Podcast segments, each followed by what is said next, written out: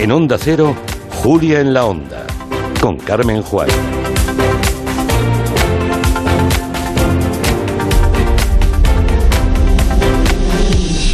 Llegó el momento de filosofar gracias a la masterclass de filosofía que imparte en el programa los lunes el doctor en filosofía y profesor de la Universidad de Barcelona, Nemrod Carrasco. Buenas tardes, profesor.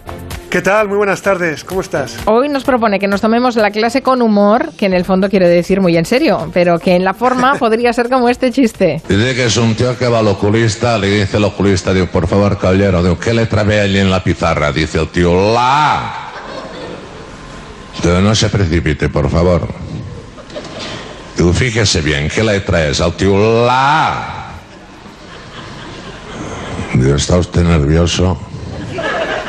Y me está poniendo nervioso a mí. Por última vez, ¿qué letra es? Al tío, la. El oculista se acerca, digo, coño, digo, pues es la A. La de Bueno, dice el profesor Carrasco que este es un buen chiste para demostrar que no hace falta ser intenso y circunspecto para explicar las grandes cuestiones de la vida. Así que vamos a hablar del humor a propuesta del profesor eh, Carrasco. Ya saben que si quieren hacer alguna aportación pueden hacerlo a través de nuestro buzón de voz, el 638-442-081. Profesor, ¿por qué ha elegido este chiste precisamente para introducir nuestra clase de hoy? Mira, lo, he escogido básicamente por dos cosas. La primera es esa coletilla con la que Eugenio comenzaba cualquier chiste, el, saben aquel que dio, porque yo creo que este es un rasgo definitorio de, cualquier buen chiste. Em, la gracia de los buenos chistes es que no tienen autor. Es como si la pregunta ¿quién es el autor de este chiste? fuera una pregunta sin respuesta, porque eh, lo que les pasa habitualmente a los chistes es que se cuentan. Y lo que ocurre siempre con los chistes es que ya se han oído. Y ahí está, yo diría que todo su encanto. Es decir, son, son idiosincrásicos. Eh, esa es una de las formas a través de las cuales se manifiesta el lenguaje cuando se pone creativo. Que los chistes se cuentan, que los chistes se oyen, que los chistes se dicen. Y precisamente por eso los chistes tienen una dimensión colectiva, una dimensión anónima, eh, que no tienen por qué personalizarse, no tienen por qué localizarse. Y, aparte de ser ese su encanto, también es su misterio.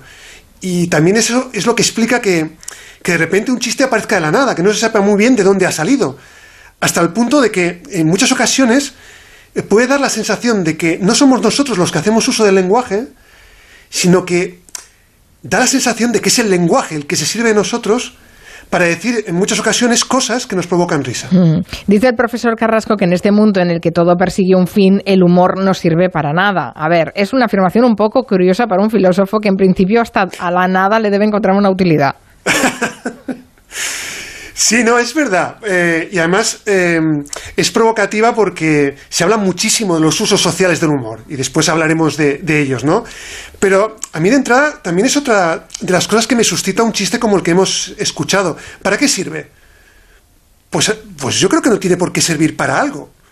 Em, el problema es que estamos eh, muy habituados, muy habituadas a vivir en un mundo en el que cualquier cosa es utilizada como un medio y de todo podemos extraer un uso, incluido el humor. Y sin embargo, el humor, si nos puede servir para algo, es para cuestionar que todo tenga que servir para algo. De hecho, yo creo que hay algo inútil en el humor.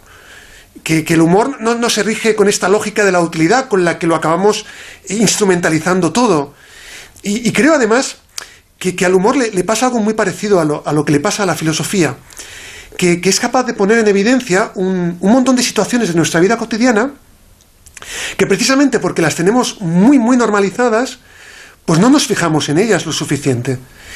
Y yo creo que esto es también otro elemento eh, a valorar y a ponderar del humor, ¿no? Que, que nos permite ver nuestra cotidianidad desde una perspectiva que no es cotidiana. Y, eso sí que lo emparenta mucho con la, con la filosofía, que justamente lo, lo, que permite es aproximarnos a la realidad desde una perspectiva que no es la habitual. Y para mí, eso es lo que tienen el humor y la filosofía en común, ¿no? Que, eh, el humor puede convertir lo, cotidiano en algo absolutamente desconcertante. Y eso justamente es lo que nos está mostrando este chiste. Eh, tiene el poder de, revelarnos hasta qué punto lo cotidiano está plagado de situaciones absurdas. Vale, entiendo que entonces si no sirve, si el, humor no sirve para nada y esa es precisamente su utilidad. Esa sería la frase correcta, ¿no? Bueno, esta sería su paradoja, ¿no? Que al final hasta lo inútil en este mundo se acaba convirtiendo en algo, en algo útil. Pero, pero sí, realmente el humor sirve para esto, para mostrarnos que, que la relación entre lo cotidiano y lo absurdo es mucho más cercana y es mucho más estrecha de lo que a priori nos podría parecer. ¿Y qué usos sociales tiene el humor? Pues sí, eh, aunque yo me empeñe, y algunos cuantos, ¿no? Que, que el humor no sirve para nada, la, la verdad es que siempre se le busca alguna utilidad, ¿no? Y, y para eso se habla muy mucho de los usos sociales del humor. Es decir, de cómo el humor puede servir como una válvula de escape, ¿no? Para, para liberar tensiones. Yo qué sé, la típica situación del entierro y de repente se produce algo absurdo o bien alguien recuerda algo extraordinariamente gracioso del difunto y, y- todo eso contribuye de repente a rebajar ese carácter luctuoso, solemne del momento. Es decir, es una válvula de escape. Eh, más usos del humor, pues puede emplearse como entretenimiento, puede utilizarse como un elemento de reflexión. El humor puede también utilizarse para acercarnos a alguien que está lejos. Yo que sé, estamos en una cola, hacemos una broma, nos miramos y, de repente pues establecemos una conexión donde no había absolutamente nada. Eh, el humor nos acerca, pero también el humor nos aleja. El humor, por ejemplo, también puede ser utilizado como una forma para descalificar, para rebajar, para denigrar, para humillar al otro. O sea que eh, el humor es muy ambivalente, ¿no? Te, te acerca, pero muchas veces también te pone al otro a, una determinada distancia. De hecho, históricamente, eh, el humor ha sido utilizado como, un- como una herramienta de propaganda política. Y en el fondo, si lo pensamos bien, no hay arma política más eficaz que esta. Es decir, conseguir que todo el mundo se ría de algo. Y a la inversa, no, no hay sanción social más eficaz y más contundente que aquella ¿no? que consigue que todo el mundo deje de reírse de algo que antes era objeto de risa. Eh, por ejemplo, en el lenguaje del Tercer Reich, un autor que se llama Kampler cuenta algo que es verdaderamente terrorífico, ¿no? Cómo el nacionalsocialismo consiguió a golpe de prensa que la fisonomía judía se convirtiera en una fisonomía risible. Claro, es mucho más fácil exterminar al otro cuando consigues que la sociedad lo encuentre risible. O sea, reírse de la gente. No como muchas veces decimos, no, lo importante es reírse con la gente. No, no, reírse de la gente es un caso claro, ¿no? En el caso de Klemperer. Sí, y además eh, con esa finalidad eh, política, ¿no? Eh, ideológica. Con la que- estigmatización, ¿no? Efectivamente, que es una de las eh, herramientas que tiene, eh, que- de las que podemos servirnos para descalificar y ofender al otro. Quiero decir que eh, no hay que tener miedo a, a- a- a poner en evidencia que el humor tiene este reverso eh, siniestro. Eh, eh, hay una cierta ambivalencia acerca del humor, ¿no? Que hace que muchas realidades las naturalicemos como si fueran obvias y que determinados estereotipos también se, se consoliden. Pero también es cierto que el humor lo puedes utilizar en un sentido radicalmente opuesto. Es decir, eh, tú a través del humor puedes llegar a cuestionar y puedes llegar a derrumbar muchas de esas realidades y, y muchos de esos estereotipos. El humor tiene que ser inteligente, ¿eh, profesor Carrasco. ¿O estamos sobrevalorando el humor? A mí es que me da la sensación de que cuanto más inteligente el humor, en muchas ocasiones menos gracia produce, ¿no? Eh, y además tiene un componente como bastante patético.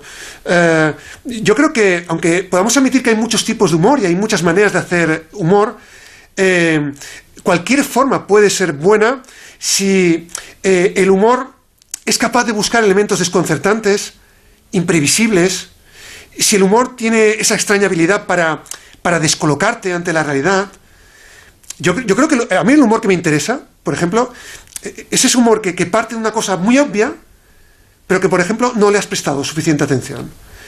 Y es muy llamativo en este sentido que, que muchos humoristas eh, comiencen sus intervenciones con esa entradilla, ¿no? Que dice, ¿no se han fijado en tres puntos suspensivos? Eh, ¿No se han dado cuenta de que tres puntos suspensivos? No sé si a usted les ha pasado, pero tres puntos suspensivos. O sea, eh, a mí el humor que me, que me mola es ese que te muestra una experiencia que, que debería serte familiar, pero que al final te la acaba presentando como algo absurdo. Es más, la- las situaciones absurdas que, que- que nos plantea el humor eh, nos ayudan a darnos cuenta de que eh, aquel ámbito de la realidad que nos creemos que es el más serio, pues también puede llegar a ser completamente absurdo. Y a mí me parece que eso es una buena manera de entender el humor, o al menos esa es una manera bajo la cual a mí el humor me parece una herramienta que puede ser absolutamente fascinante.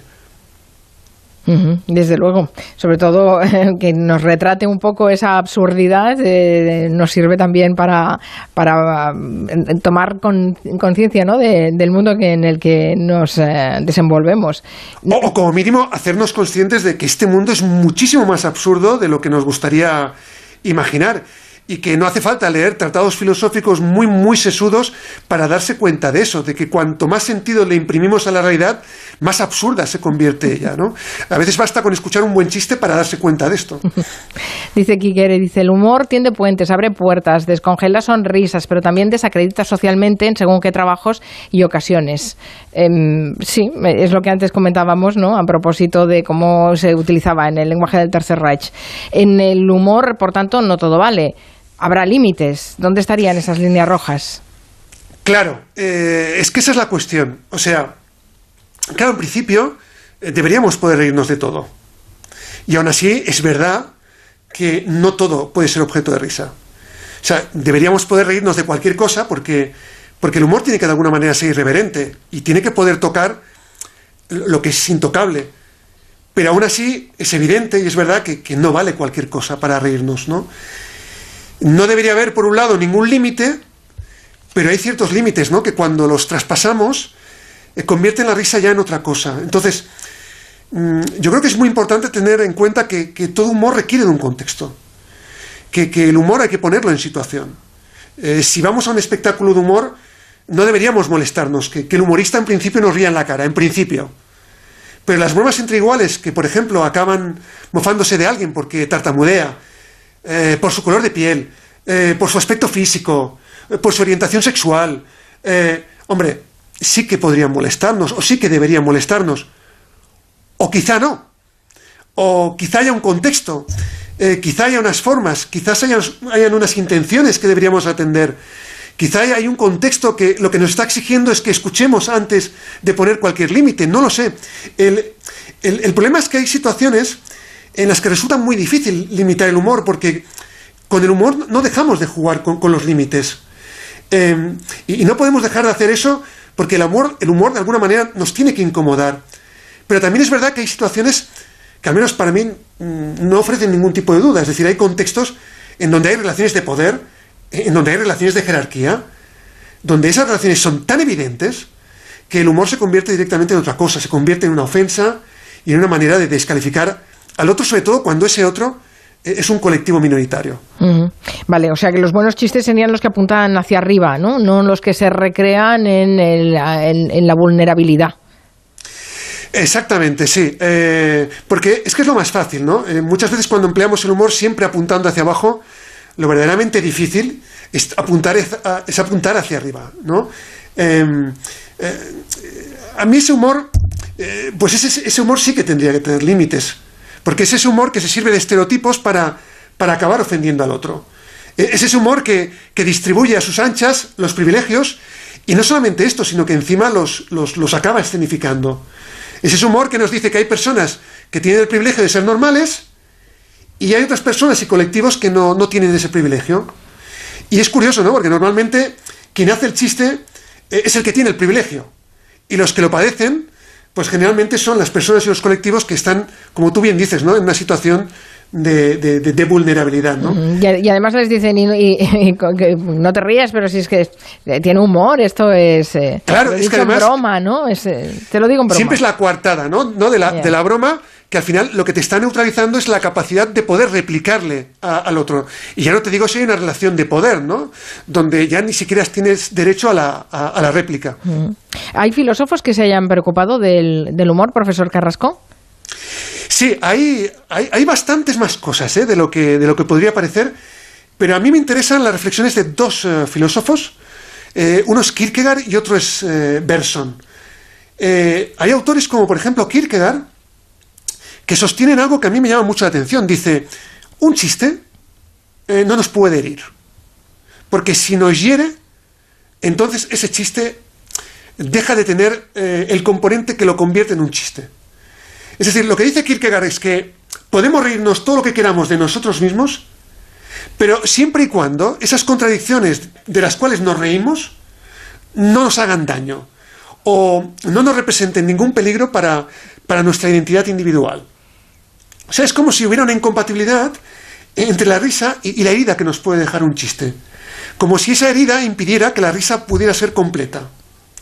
Y como si la contradicción de la que se ríe el cómico y de la que al final nos tenemos que reír de nosotros mismos tuviera que ser indolora.